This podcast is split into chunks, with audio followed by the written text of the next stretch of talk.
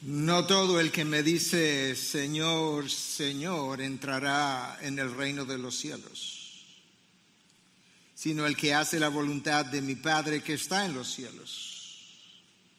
Muchos me dirán en aquel día, Señor, Señor, ¿no profetizamos en tu nombre y en tu nombre echamos fuera demonios y en tu nombre hicimos muchos milagros? Entonces les declararé, jamás los conocí, apártense de mí los que practican la iniquidad. Por tanto, cualquiera que oye estas palabras mías y las pone en práctica será semejante a un hombre sabio que edificó su casa sobre la roca y cayó la lluvia y vinieron los torrentes, soplaron los vientos y azotaron aquella casa, pero no se cayó porque había sido fundada sobre la roca. Todo el que oye estas palabras mías y no las pone en práctica será semejante a un hombre insensato que edificó su casa sobre la arena y cayó la lluvia, vinieron los torrentes, los torrentes soplaron los vientos y azotaron aquella casa y cayó y grande fue su destrucción. Cuando Jesús terminó estas palabras, las multitudes se admiraban de su enseñanza porque les enseñaba como uno que tiene autoridad y no como sus escribas. Padre, nosotros venimos delante de ti humillados por el peso de lo que acabamos de leer. Señor, nosotros que hemos hecho profesión de fe, que nos llamamos cristianos, sobre quienes se invoca tu nombre, no vivimos día a día apercibidos de la enorme responsabilidad que implica llamarte Señor, Señor y proclamar tu señoría. Tu señorío nos queda grande, pero es tu llamado la responsabilidad de vivir conforme a tu estándar nos queda grande, pero no hay otro. Tu amor nos queda grande, pero tenemos que responder a él. En esta mañana yo te pido que tú le ayudes a tu siervo a poder honrar el texto que tú tienes para nosotros. Él conoce la pecaminosidad de sus labios. Él conoce que tú lo encontraste en el lodo cenagoso y lo limpiaste. Él reconoce que Él vive en necesidad de ser limpio todos los días. Permite que este texto, una vez más, nos encare nos evalúe, nos dé un veredicto y que nosotros tomemos una decisión. Te lo pedimos en Cristo Jesús. Amén. Amén. Bueno, el texto que yo acabo de leer, como algunos de ustedes o muchos conocen, es parte del sermón más famoso que Cristo jamás haya predicado. Nosotros le conocemos como el sermón del monte. Mateo lo recoge en los capítulos 5, 6, 7 del Evangelio que lleva su nombre. Y la manera como Mateo inicia su narración es esta. Cuando Jesús vio a las multitudes, una vez más, grandes cantidades de personas, subió al monte y después de sentarse, sus discípulos se acercaron a él y abriendo su boca les enseñaba diciendo, si tú conoces bien este sermón, Cristo inicia el sermón de una forma muy atípica, inicia y termina, porque Cristo inicia a 30 mil pies de alturas, con las bienaventuranzas a una enorme velocidad y no parece descender en ningún momento. Y de repente él hace un aterrizaje del sermón con mucho más velocidad que la que él comenzó. Eso no es típico de ningún sermón, de ningún predicador. Y lo predicó con una autoridad que jamás había sido vista. Él, se para allí y dice, habéis oído decir, pero yo os digo. Los rabinos anteriores y los rabinos de, contemporáneos de Jesús uh, se paraban a disertar basando su autoridad en rabinos anteriores. Por aquí hay un rabino que se atreve a predicar, que se atreve a enseñar haciendo alusión a su propia autoridad, apelando a su propia autoridad. Y en la medida en que Cristo avanza a su mensaje, Él parece radicalizar lo que Él tenía que decir y nos ofrece tres figuras de contrastes. Voy a hablar de una, pero en esencia del capítulo 7, ah, en el capítulo 7, de los versículos 13 al 14, Jesús nos habla de dos puertas, una amplia y ancha que lleva a la perdición y por la cual entran muchos. Y luego nos habla de una puerta estrecha y angosta que lleva la vida por la cual pasan, transitan muy pocos. ¿Notaste el contraste entre la ancha, pero donde pasan muchos, subraya muchos, y pocos por la puerta estrecha y angosta? En ese mismo capítulo 7, del 15 al 20, que es el texto que precede al que yo acabo de leer, Cristo habla de dos tipos de árboles para referirse a los falsos maestros y nos dice que por sus frutos los conoceréis. Entonces nos habla de cómo un árbol bueno no puede producir frutos malos y a la inversa, como un árbol malo no puede producir frutos buenos. Por tanto, por sus frutos los conoceréis. Y él concluye esa sección diciendo en los versículos 19 y 20, todo árbol que no da buen fruto es cortado y echado al fuego. Ya tú sabes lo que eso significa. Así que por su fruto los conocerán. Ahora, en el texto que yo acabo de leer, del versículo 21 al 29, Cristo habla de dos grupos de creyentes. Creyentes. Unos que le llaman Señor, Señor, pero no hacen lo que Él ha ordenado, y otros que sí parecen poner en práctica la voluntad de su Padre. Entonces, para comparar esos dos tipos de creyentes, Él nos da, nos habla de una parábola y nos habla de dos constructores, uno que cavó hasta llegar a la roca y el otro que no se preocupó por hacer tal cosa, sino que simplemente construyó sobre la arena. Cristo siempre se presentó como una bifurcación en el camino que te obliga a tomar una dirección o la otra, todo el tiempo.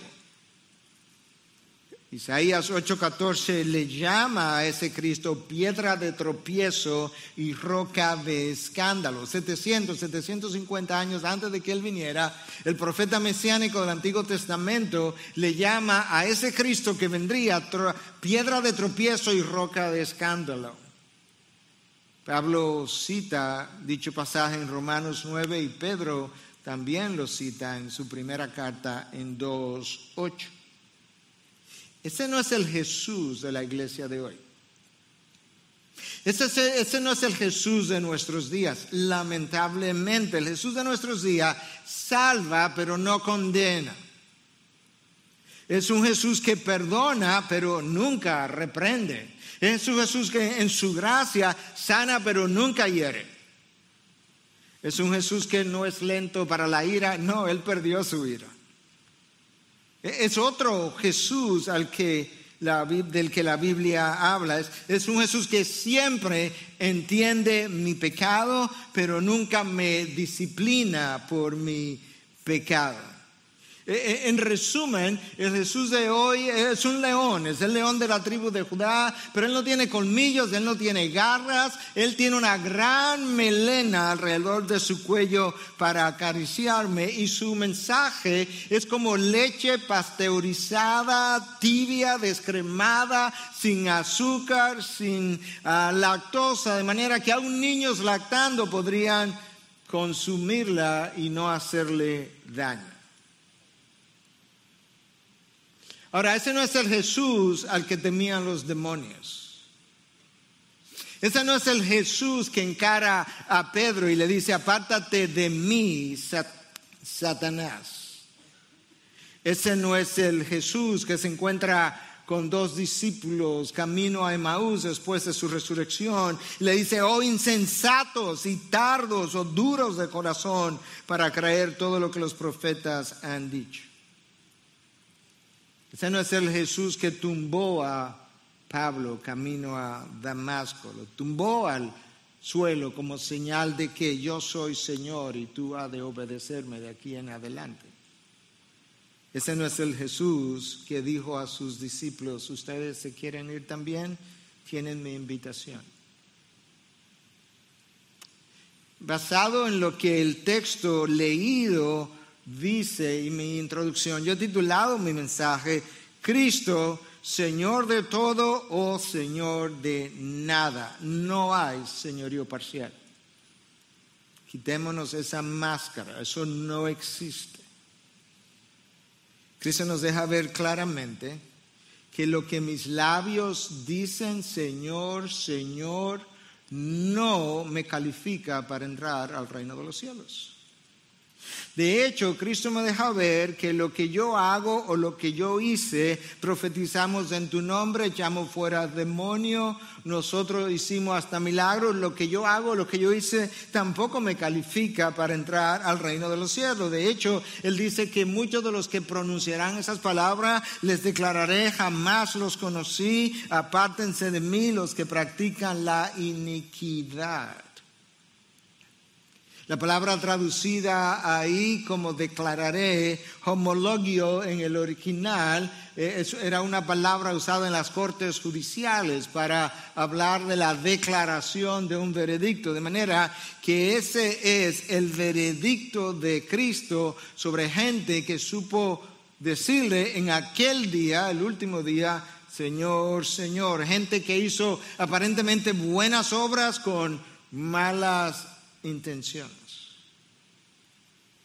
Entonces, si lo que mis labios dicen no me califica para entrar al reino de los cielos, si lo que yo hago no me califica para entrar al reino de los cielos, ¿Qué es lo que me califica para entrar al reino de los cielos conforme a Cristo? Y la respuesta está en el texto que leímos. Es una vida caracterizada por la obediencia. No todo el que me dice Señor, Señor entrará en el reino de los cielos, sino escucha quién es que va a entrar. El que hace la voluntad de mi Padre que está en los cielos.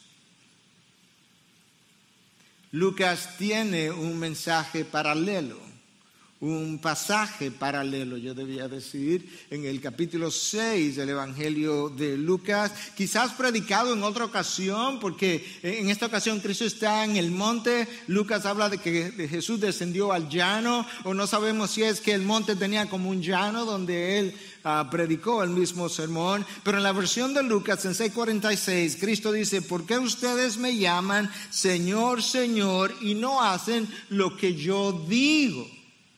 ¿Cuál es el problema? Cristo parece como exasperado de oír gente decirle, Señor, Señor, y que luego no hace lo que Él ha ordenado. Si hay algo que está claro a lo largo de todo el Nuevo Testamento es que la marca distintiva de un verdadero discípulo no es como habla, no es como luce, no es como obra, no es como ora, no es como enseña, sino como vive. Esa es la marca distintiva de un discípulo de Cristo. La obediencia es lo que revela que yo he doblado mi voluntad a su voluntad. Esa es la, esa es la única evidencia. La obediencia comunica que yo he abandonado la idea de hacer lo que yo entiendo, lo que yo creo, lo que yo deseo, lo que entiendo merecer para hacer la voluntad del Padre. Eso es exactamente el ejemplo de Cristo, que se haga tu voluntad y no la mía. Mi obediencia es la evidencia de que yo tomé mi rebelión, la llevé al altar y la sacrifiqué en el altar y la dejé quemar ahí como se quemaba el holocausto en el Antiguo Testamento hasta que no quedara absolutamente nada más y me he sometido al señorío de Cristo. Esa es la razón por la que Pablo escucha a Cristo decirle, vete a tal casa y espera ahí, hasta que Ananía vaya.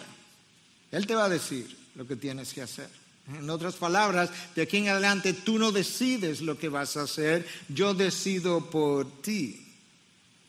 Una vez la rebelión ha sido sacrificada en dicho altar, entonces podemos obedecer de corazón. Yo quisiera enfatizar esto más que cualquier otro día, que Cristo espera la obediencia de corazón, no a regañadientes.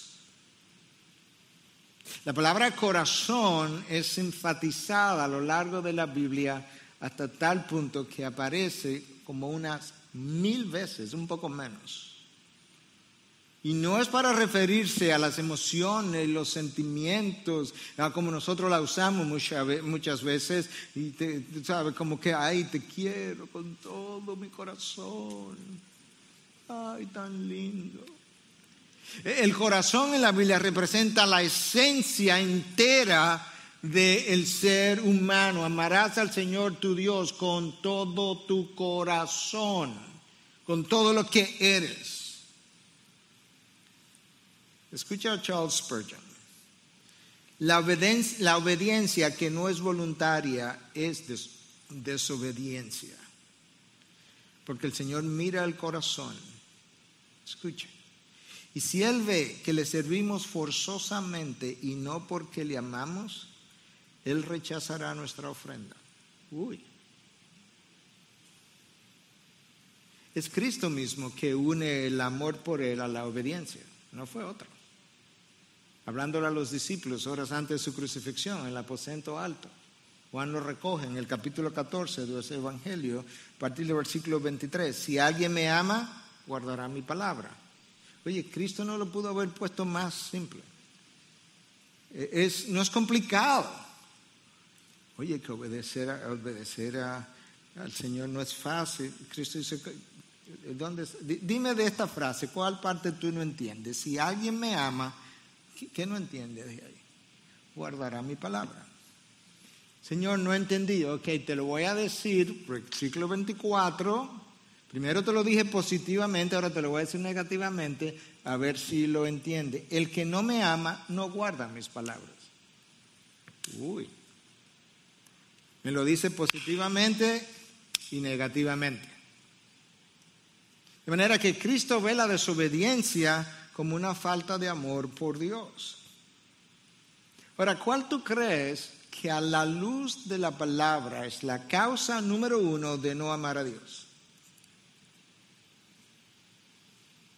¿Cuál es, a la luz de la palabra, la causa número uno de no amar a Dios? De acuerdo al espíritu que inspiró la palabra, pero escrito por el mismo apóstol Juan, ya cuando está en sus años noventas. Yo creo que para esa época Juan había adquirido suficiente santificación, teología, entendimiento, experiencia para escribir lo que escribió. De acuerdo a Juan, otra vez, en su primera carta, la causa número uno de no amar a Dios es falta de conversión. Primera de Juan 2.3.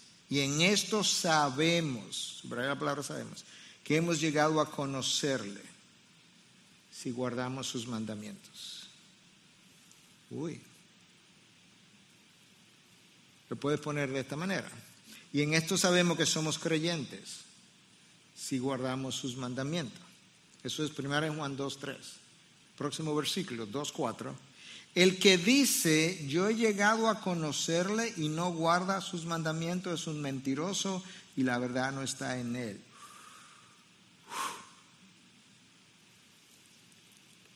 A mí me sorprende cómo Cristo en el aposento alto, y Juan registra esas palabras, dice las cosas que dice positivamente y negativamente, y ahora Juan, cuando tiene noventa y tantos años, está diciendo la misma cosa positivamente y negativamente. En esto sabemos que hemos llegado a conocerle si guardamos sus mandamientos. El que dice yo he llegado a conocerle y no guarda la parte negativa y no guarda mis mandamientos es un mentiroso y la verdad no está en él. En Juan 14, Cristo establece el amor como el mejor motivador para la obediencia. Y en primera de Juan 2, 3, 4, 5, Juan establece la obediencia como el mejor indicador de que soy creyente. Okay. Juan 14 establece el amor como el mejor motivador para la obediencia Primera de Juan 2, 3, 4, 5 establece ahora la obediencia como el mejor indicador de que he llegado a creer. Mira cómo lo dice la nueva traducción viviente. Podemos estar seguros de que conocemos a Dios si obedecemos sus mandamientos.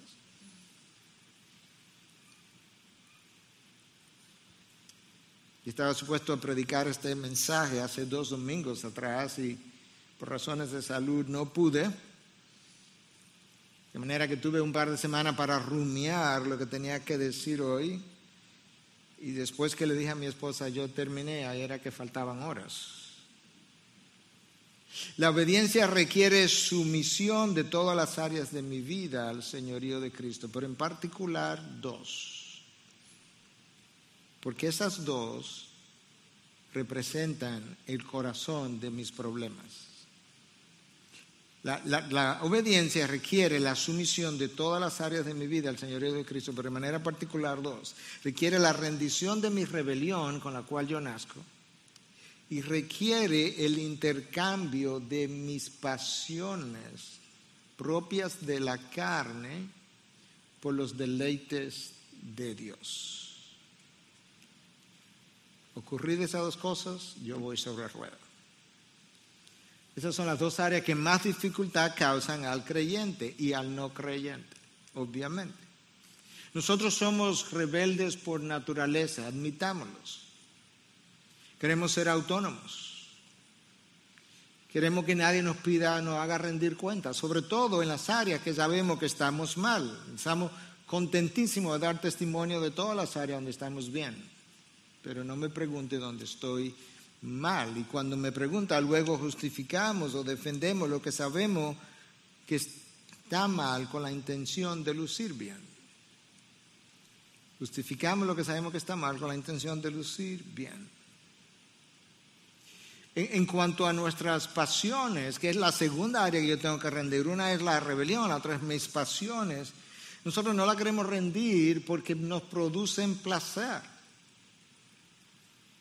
Nos gustan nuestras pasiones, hasta que descubrimos que las pasiones son pasajeras, que producen pérdidas, que afectan mi relación con Dios que afectan todas mis relaciones, que alteran mi relación conmigo mismo, porque alteran mi paz interior, que manchan mi testimonio y la reputación de mi fe. Una vez yo descubro eso, entonces quizás estoy, estoy más listo para intercambiar mis pasiones por los deleites de Dios. Nosotros tenemos algunos pasajes que conocemos muy bien y lo conocemos como en una sola dirección y uno de esos pasajes es la gran comisión. Si tú le preguntas a un cristiano después que tiene unos años en, en la fe cuál es el texto de la gran comisión, con toda probabilidad, él te podrá decir que Cristo dijo, toda autoridad me ha sido dada en el cielo y en la tierra, por tanto, ir y hacer discípulos, bautizándolo en el nombre del Padre, del Hijo y del Espíritu Santo y enseñarle a obedecer todo cuanto yo os he enseñado. Muy bien, eso es para los misioneros. Tú sabes que esa es una de las mejores declaraciones de señorío de Cristo, a pesar de que tiene que ver con el proyecto misionero. ¿Y dónde usted ve eso, pastor? Claramente en el texto. Toda autoridad me ha sido dada en el cielo y en la tierra. En otras palabras, yo soy Señor en el cielo y en la tierra de cada pulgada cuadrada en toda la creación. Y número dos, o sea, la parte que tiene que ver conmigo, la parte que tiene que ver con ustedes es enséñale a obedecer todo, no una parte, cuanto yo os he enseñado. Ahí está el señorío de Cristo en la gran comisión. La desobediencia mía y tuya es rebeldía en contra del señorío de Cristo. Es traición a su señorío. Es amor propio. Es desprecio por la sangre que pagó por los pecados que yo sigo cometiendo ahora con conocimiento de causa. Para ayudar a sus discípulos a entender lo que él quería comunicar, Jesús cierra su mensaje con una parábola, como yo le mencioné, se lo voy a leer una vez más. Por tanto, cualquiera que oye estas palabras mías, en el original dice, cualquiera que me oye estas palabras, es como el énfasis, no está tanto en las palabras, sino en mí, en el original. Cualquiera que me oye estas palabras y las pone en práctica, será semejante a un hombre sabio que edificó su casa sobre la roca y cayó la lluvia y vinieron los torrentes, soplaron los vientos y azotaron aquella casa, pero no se cayó. No, claro que no, porque había sido fundada sobre la roca. El por tanto me dice que esto es una conclusión, ya él venía hablando.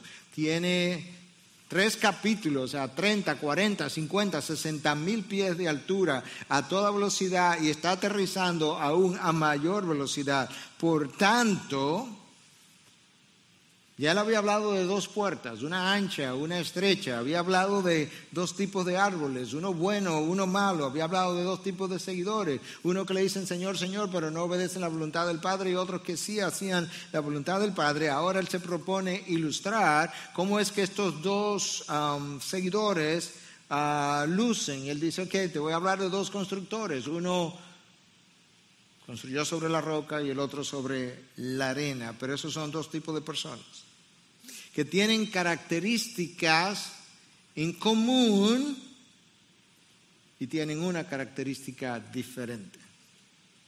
De acuerdo a lo que leímos, esas dos personas de que Cristo nos habla tienen en común el hecho de que ambas oyeron las mismas palabras. Ambas oyeron las mismas recomendaciones. Ambas oyeron las mismas advertencias, como, como hoy. De manera que estas dos personas no terminan en lugares distintos porque oyeron cosas distintas. Estas dos personas no terminan en lugares en destinos distintos porque entendieron cosas distintas. No terminan en dos lugares ah, diversos porque las advertencias no fueron las mismas. No, no, no, no. Estas dos personas oyeron exactamente la misma enseñanza. La característica que lo distingue es que una puso en práctica lo que oyó y la otra no lo hizo. Esa es la única diferencia. La palabra traducida ahí, oye, cualquiera que oye estas palabras mías, o cualquiera que me oye estas palabra en el original es acuo, que implica oír bien, entender o considerar lo que se está diciendo. Cristo está diciendo, cualquiera que entendió bien estas palabras mías, cualquiera que se ha sentado a considerar lo que está oyendo. Eso nos ayuda a ver que la interpretación de lo dicho no fue la causa de que una persona terminara en un lugar y otra en otro. No, no, no. fue la sumisión de una y la rebelión de la otra. Una obedeció y la otra no puso en práctica lo que Jesús le dijo. Ahora, lo increíble es que aparentemente había un grupo, no solamente de ovejas, sino porque Cristo está haciendo alusión, anterior al texto que yo leí, estaba haciendo alusión a falsos maestros, hay un grupo de falsos maestros incluso que irá a decirle, Señor, Señor, en tu nombre predicamos, ves que son maestros, echamos fuera demonios, hicimos milagros. Hay un grupo de maestros que se va a parar en aquel día del juicio y convencido de que realmente ellos pertenecen a la familia de Dios, de que ellos estaban viviendo conforme al estándar que la palabra de Dios nos da. Y eso nos dice a nosotros que ciertamente el ser humano es un maestro del autoengaño y de la autodecepción. Ahora, esas cosas ocurren cuando una de dos, o yo no soy creyente y por tanto no puedo entender las cosas del Espíritu porque se disciernen espiritualmente, o se pudiera dar, en otros casos, cuando el estándar que yo tengo de lo que implica ser un seguidor de Cristo es muy bajo y por tanto me veo ahí, pero me veo que estoy llenando el estándar. Y yo creo que hoy más que nunca estamos ahí. Yo creo que la palabra, la, pregunta que tenemos que considerar, yo, incluso la postía esta semana, nosotros somos personas que creemos la Biblia o somos personas que vivimos la Biblia. Porque las únicas personas que creen la Biblia son las personas que viven la Biblia.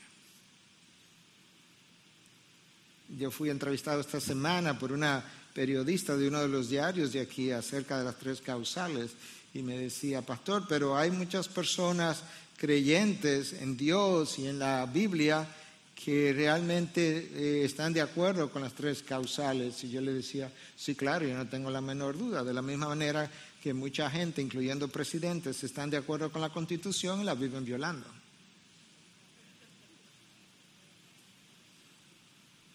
Pero no la creen. Tú crees lo que vives. Solo el que vive la Biblia la cree. Cristo le habló de estos dos constructores. Uno construyó para que su obra durara sobre la roca. El otro construyó para que su obra luciera sobre la arena. Que luzca bien. Ahora, escucha el texto paralelo de Lucas en cuanto a la parábola, porque el texto paralelo de Lucas nos ayuda a entender un poquito más. En Lucas 6:46 Cristo dice, ¿por qué me dice Señor, Señor y no hace lo que te digo? Inmediatamente después dice, todo el que viene a mí y oye mis palabras, igual, todo el que viene a mí y oye estas palabras mías y las pone en práctica, os mostraré a quién es semejante. Semejante a un hombre edificar una casa, aquí es la diferencia en Lucas, cavó hondo y echó cimientos sobre la roca, o sea, cavó hasta encontrar la roca. Se supone que eso es lo ideal, me han dicho en construcción, que la zapata tú debes ir cavando hasta que tú encuentres la roca. Tengo entendido que nosotros cavamos, hubo que hacer algo especial para construir esto, porque cavamos 18 metros para abajo y no se encontró la roca. 18 por 3 son 54 pies para abajo y no había roca, hubo que hacer algo especial. Bueno, este hombre cavó profundo Cavó hondo y echó cimientos sobre la roca y cuando vino una inundación el torrente rompió contra, él, contra aquella casa pero no pudo moverla porque había sido bien construida. Lucas nos deja ver que hubo un constructor que cavó profundo y otro que no, que cavó, no cavó, lo dejó en la superficie. Obviamente el que cavó profundo se tardó mucho más para construir. Quizás el que, usando la ilustración de la parábola, el que no cavó, el que construyó sobre la arena, ¿verdad? Ah, quizás se levantó el edificio mucho más rápido, quizás su trabajo lució mucho más eficiente, mucho más adelantado, quizás el otro fue tildado hasta de vago, como quisquilloso, perdiendo tiempo. Porque el otro no perdió tiempo en cavar. Eso da mucho trabajo. Yo no tengo tiempo para, para hacer eso. O quizá él entendía que las casas y las cosas no son tan complicadas. Cuando ambos terminaron, ambas casas lucían fantásticas, extraordinarias. Excepto que uno ya tenía un tiempo de construida y la otra tardó mucho más. ¿Qué fue lo que hizo la diferencia entonces? Bueno, que resulta que cambiaron las condiciones atmosféricas. Y como dicen en el norte de nuestro país, en el Cibao, rompió a llover. Comenzó a llover. Y vinieron los torrentes de aguas y soplaron los vientos. Hasta ahí las casas, las construcciones lucían iguales.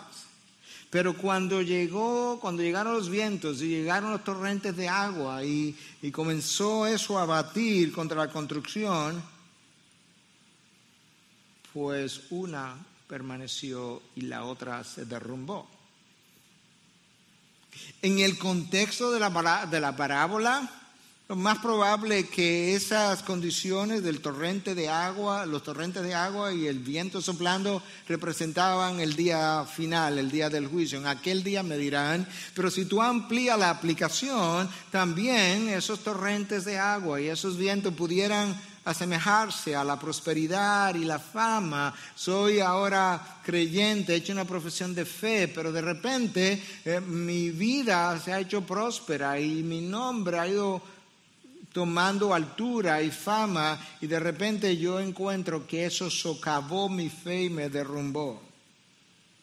A veces son simplemente las pasiones de la carne en momentos coyunturales donde no tuve suficiente dominio propio para poder manejarlas y me mostraron que mi amor incondicional por el Señor que me lleva a obedecerlo no estaba allí. A veces el costo de seguir a Cristo en este mundo lo considero muy alto, es difícil de pagar y abandonamos la carrera tratando de pagar un precio menor aquí debajo para luego tener que pagar un precio mucho mayor y eterno en la otra vida. No olvides que esas dos construcciones representan dos vidas o dos personas. Una fue un simple oidor y la otra un hacedor. Santiago habla exactamente de lo mismo, con el mismo lenguaje. Y habla de aquel que es un oidor de la palabra solamente, es como un hombre que se para frente a un espejo y luego sale, ¿verdad? Y luce como que está bien, se piensa que está bien, pero él se olvidó como que lucía frente al espejo, porque él era simplemente un oidor. Pastor, pero ilústreme eso en la práctica. Ok, ya que me preguntaste, te voy a decir. Quizás ambos creyentes van a una iglesia. Es más, quizás vienen a la IBI. Quizás ambos ofrendan o diezman. Quizás ambos están en grupos de pareja. Quizás están en el mismo grupo de pareja. Quizás son jóvenes que están en EMI aquí, jóvenes profesionales solteros o son adolescentes en el grupo GAP, o son universitarios en el grupo YA de esta iglesia. Quizás ambos vienen a las reuniones de oración. Quizás ambos levantan las manos a la hora de adorar. Quizás ambos han hecho profesión de fe, pero solamente uno tiene posesión de la fe. Quizás ambos se bautizaron, quizás lo bauticé yo. Quizás ambos han aprendido el lingo. Hermano, siervo, gloria a Dios, aleluya. No, no, para la gloria de Dios, hermano. Quizás ambos dicen amén a los sermones del pastor. Pero, ahí viene usted con sus peros, pastor. En su casa, en su trabajo, en sus círculos sociales, en sus finanzas, sus tarjetas de crédito, sus libretas de cheque, en las páginas web que visitan, en las películas que ven, en alguna de las series de Netflix, o en su Facebook, O en otras de las redes sociales, las cosas que publican lucen de una manera en uno y de otra manera en el otro. Con cierta frecuencia alguien me manda algo y dice, pastor, mire lo que publicó fulano o fulana. Externamente y frente a los hermanos, los, esas dos vidas se parecen. El problema es que a nivel de sus zapatas son tan distintas. Una es rocosa y la otra es arenosa. Uno oyó y no hizo caso. El otro oyó y puso en práctica lo que oyó. La pregunta es por qué en ese día final de revisión Cristo tendrá palabras tan duras como las que leímos. Y la respuesta pudiera ser sencilla. Mientras escuchabas mis palabras, escucha, ignorabas las implicaciones de mis palabras.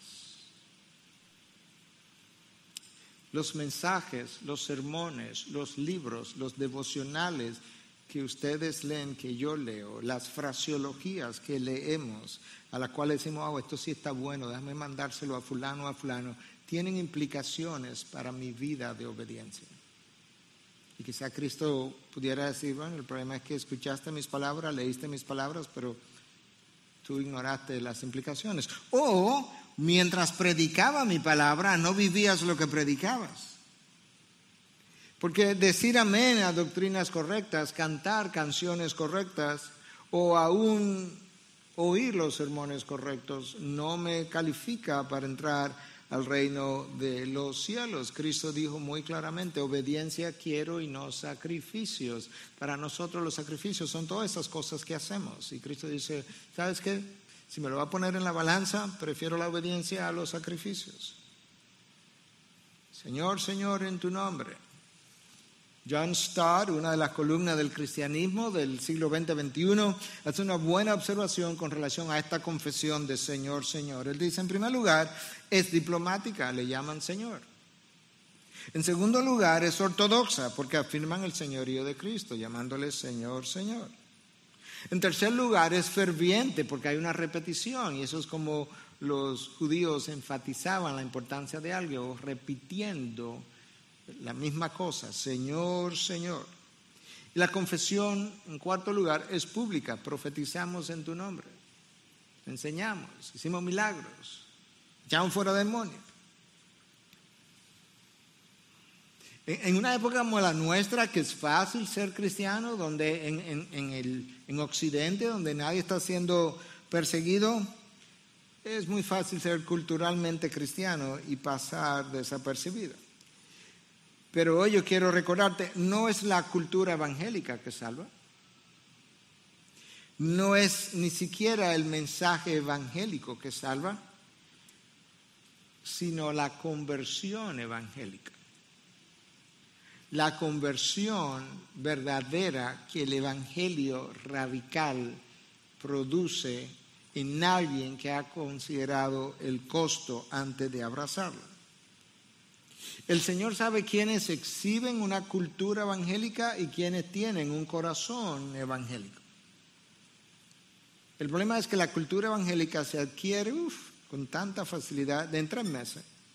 En tres meses de ir a la iglesia, una buena iglesia, tú estás hablando como la gente de esa iglesia habla, de manera que no es difícil adquirir una cultura evangélica. Ahora, adquirir una mente bíblica, evangélica, una conversión bíblica, evangélica, es otra cosa. Lamentablemente hoy nadie quiere pagar el precio por ser cristiano.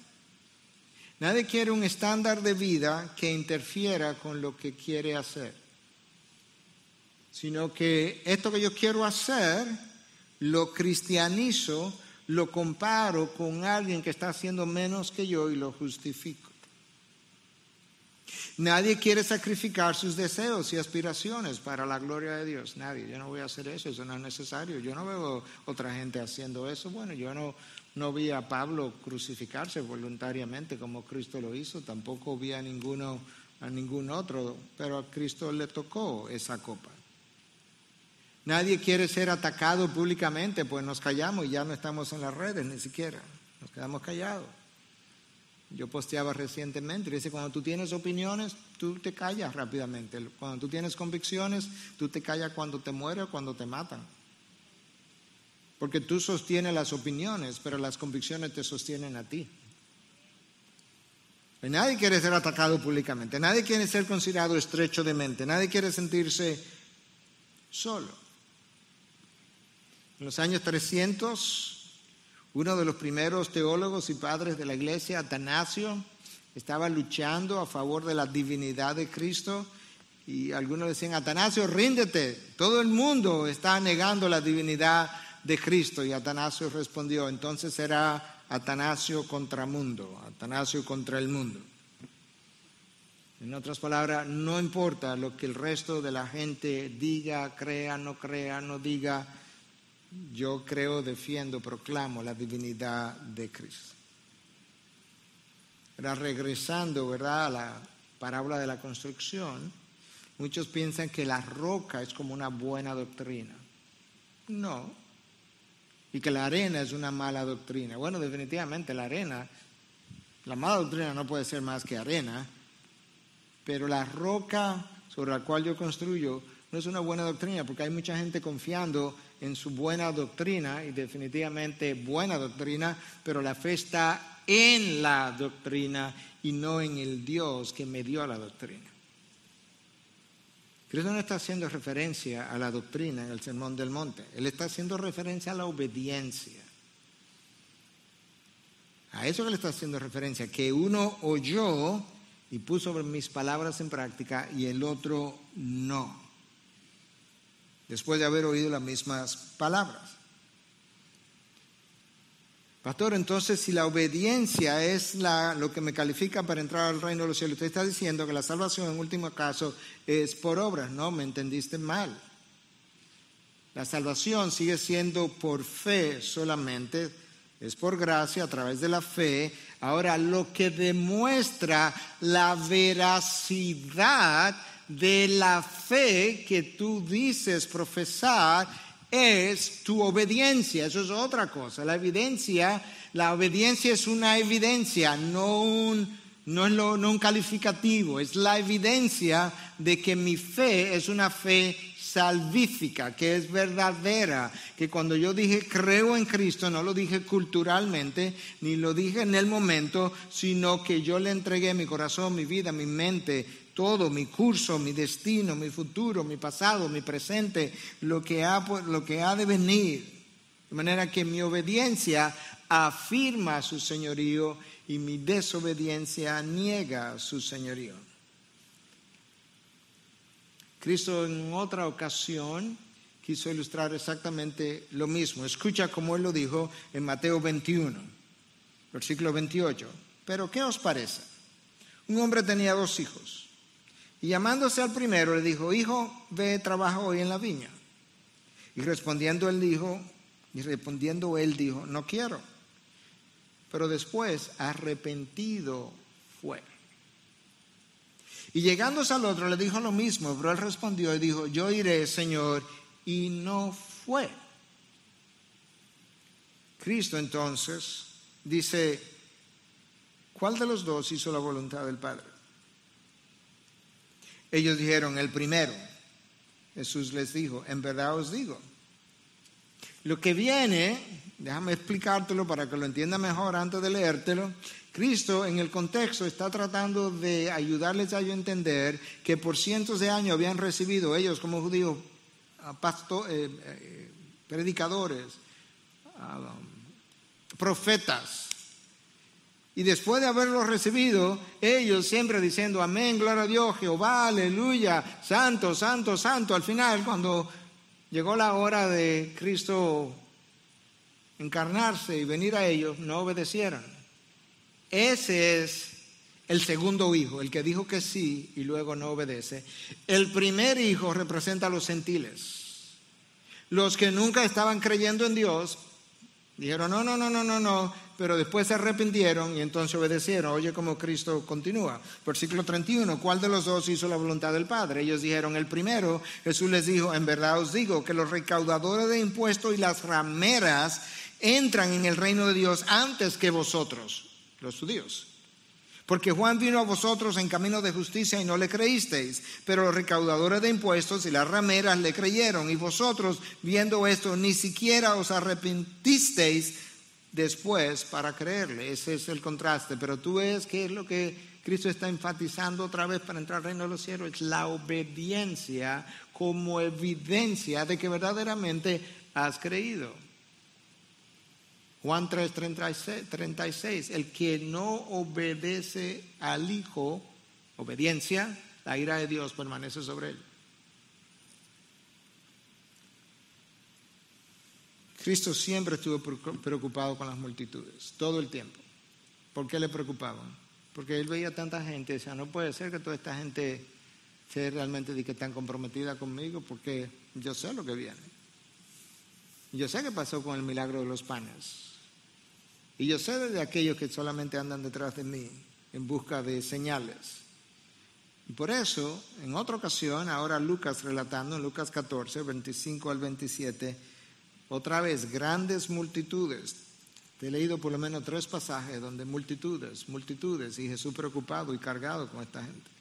Grandes multitudes acompañaban a Jesús y él volviéndose les dijo, o sea, tiene que ponerte en, en, este, este escenario, Jesús viene caminando Usualmente él iba caminando y enseñando. Y hay gente que viene atrás. Entonces como que de repente él se percata que hay muchísima gente aquí atrás. Dice que él volviéndose, ahora las, las ve de frente, les dijo, ahora yo te voy a decir lo que Cristo le dice, porque él está preocupado con las multitudes. Si alguien viene a mí y no aborrece a su padre y madre, a su mujer e hijo, a sus hermanos y hermanas, y aún hasta su propia vida, no puede ser mi discípulo. El que no carga su cruz y me sigue no puede ser mi discípulo. Pero ven acá, este rabino no quiere seguidores, porque esas no son formas de conseguir seguidores. Si tú sigues leyendo el texto de Lucas, que no seguí, Cristo entonces estimula a esa multitud a contar el costo y le dice, o sea, ¿quién comienza a construir una torre y no calcula primero lo que le va a costar, no vaya a ser que se quede a mitad de camino? ¿Y quién va a ir a la guerra sabiendo que vienen 10 mil soldados contra él y no va a calcular primero con cuántos soldados que él va a salir? Entonces le dice, no, tú tienes que contar el costo. De esa misma manera, a esta multitud Cristo le está diciendo a esta multitud, al que me escucha por las redes sociales, yo le estoy diciendo, tú tienes que contar el costo. No vaya a ser que a mitad de camino te quedes porque no, contaste, no contaste el costo y no estaba dispuesto a pagar dicho costo. Cristo de verdad que las multitudes le cargaban, porque él no quería conociendo sus corazones, continuar hablándole en una dirección, que ellas terminaran en la condenación sin haber, sin haber sido previamente advertidas. Y entonces les resumen cuál es el costo. Tú no puedes, tú tienes que, en el contexto de la, lo que es el lenguaje comparativo, tú tienes que estar dispuesto a odiar a tu padre, a tu madre, a tu mujer, a tus hijos. Ya ustedes saben lo que es el lenguaje comparativo, ¿verdad? O sea, nadie puede competir conmigo. No, no, te estoy diciendo que los odie, porque yo quiero que tú ame aún a tus enemigos, pero escúchame, en el contexto de tu primer amor que te lleva a obedecer, en ese contexto, si tú no estás dispuesto a aborrecer a tu padre, a tu madre, a tus hijos, a tu mujer, es más, tu propia vida.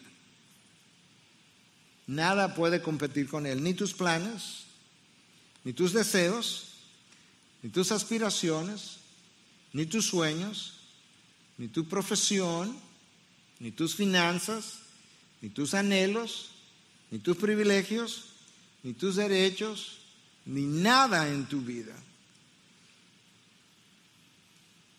puede competir con el señorío de Cristo. Yo no sé por qué es que no lo hemos visto, porque está tan claramente expresado por Cristo en tantos pasajes. Yo tengo que ir cerrando, pero escucha uno más. porque al final este último yo creo que es el que me va a ayudar a aterrizar en el contexto de esta pandemia.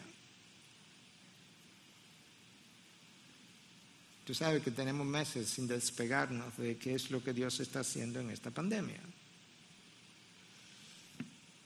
En 962 de Lucas, Cristo le dice, nadie que después de poner la mano en el arado mira atrás es apto para el reino de Dios. ¿De cuántas maneras que Él nos va a decir que su discipulado tiene un costo y luce de una manera y que el costo es alto? ¿Qué tiene que ver eso con la pandemia? Esta pandemia ha hecho que mucha gente mire para atrás después de poner la mano en el arado. Algunos están siendo pulidos. Otros están siendo filtrados y se están quedando en el colador. Otros aún están a prueba y no se sabe si van a pasar la prueba. Estoy convencido que algunos o quizás muchos jamás volverán a caminar con Jesús después de la pandemia. Esto no es un accidente en la historia de la iglesia. Muchas iglesias cerrarán. Se calcula ya que posiblemente, obviamente todo tiene que decirse con cuidado, posiblemente una de cada cuatro iglesias cerrará en Estados Unidos como fruto de la pandemia. Si una de cada iglesia cerrará, o una de cada cinco, o una de cada seis, el número que sea, es porque hay un grupo de creyentes que llenaba los asientos o los bancos y que dejaron de caminar y de congregarse y de hacer vida de iglesia y desaparecieron y cuando ellos desaparecieron, desaparecieron las iglesias. Este es un tiempo de prueba. Este es un tiempo donde la fe de algunos se ha enfriado. Este es un tiempo donde la vida de oración de otros ha desaparecido. Este es un tiempo en donde la necesidad de llenar el mandato de Cristo, de no dejar de congregarnos, donde esa necesidad muchos no la sienten porque nos hemos acomodado. Gente con más factores de riesgos están muchas veces en las iglesias que personas jóvenes sin ningún factor de riesgo. De manera que yo creo que en la providencia de Dios, este es un mal buen tiempo. Es un mal tiempo por el dolor que causa ver personas sufrir y otras partir a la próxima vida. Desde este punto de vista es un mal tiempo. Es un buen tiempo de probar la calidad de los discípulos de Cristo o quién es verdaderamente un discípulo. Porque si hay algo que está claro en la palabra de Dios y en los labios de Cristo, que Él es Señor de todo o Señor de nada. Padre, te alabamos, bendecimos tu nombre.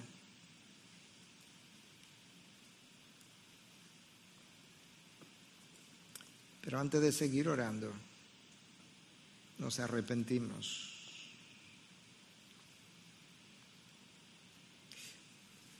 Porque no hemos considerado más seriamente lo que implica vivir tu señorío. Te doy gracias que tú nos das una palabra que nos invita a reflexionar cuando entramos y revisamos los textos que tienen dos mil años de historia haciendo historia.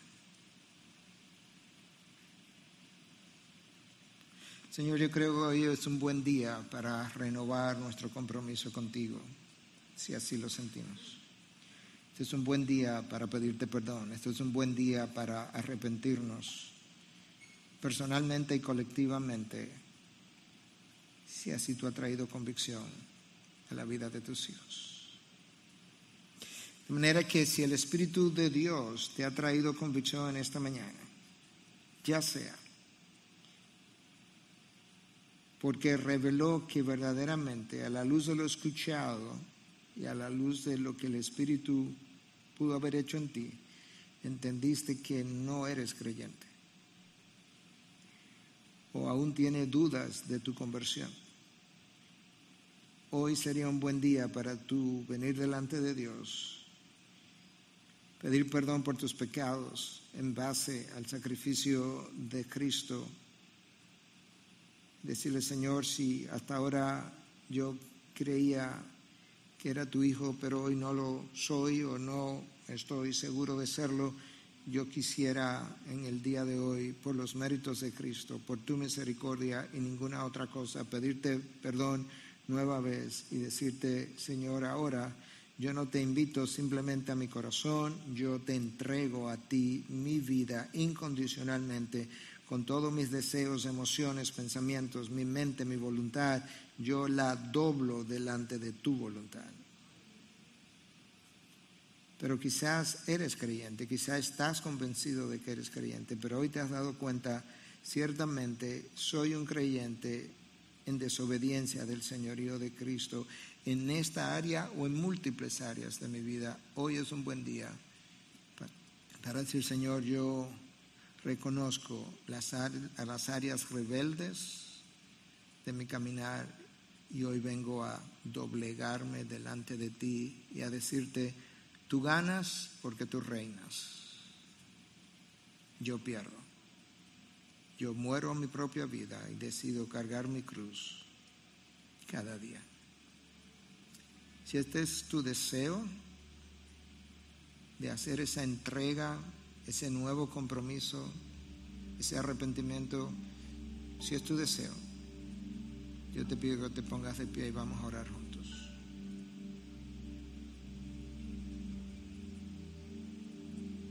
Esto es una obra de Dios, no mía.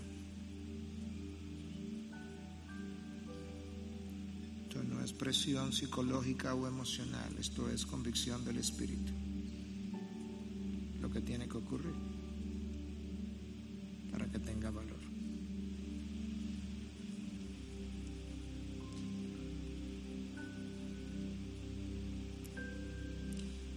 Señor, escudriña el corazón de cada uno de nosotros. Como leía el, pastor Luis al principio, Mira Dios si hay iniquidad en él. Perdona nuestra iniquidad. Perdona nuestra liviandad. Perdona nuestras distracciones.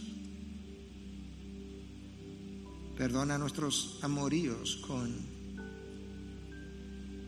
cosas que no son tuyas ni eres tú. renueva mi primer amor. O quizá dámelo por primera vez porque nunca lo he tenido en la medida en que hoy tú me regenera, me hace nacer de nuevo. Yo hoy te entrego toda mi vida confesándote como mi Salvador, pero reconociendo que no puede ser Salvador sin ser Señor, de manera que yo reconozco que toda autoridad te ha sido dado en el cielo y en la tierra, de manera que tú tienes toda autoridad sobre mi mente, mi corazón, mis emociones, sentimientos, pasiones, mi pasado, mi presente, mi futuro, mi, mi casa, mis finanzas, mi trabajo, mis hijos, mi esposa, todo lo que yo soy. Tú tienes autoridad sobre eso. Y no la reclamo nunca más. Te entrego lo más preciado que yo he empuñado y te digo, no es mío, es tuyo. Y ahora te pido que me sigas enseñando a obedecer todo cuanto ya tú enseñaste en tu palabra. Ayúdame a cantarte de corazón, a obedecerte de corazón, a amarte de corazón, a seguirte de corazón. Y gracias te doy, porque es tu gracia la que me trae convicción. Es tu gracia la que me renueva. Es tu gracia la que me ayuda a entender lo que he escuchado. Ayúdame ahora en canción a cantarte parte de lo que he hecho hoy. Continúa renovando mi vida. Y gracias una vez más por Cristo Jesús. Su pueblo dice, amén, amén. Nos ponemos de pie.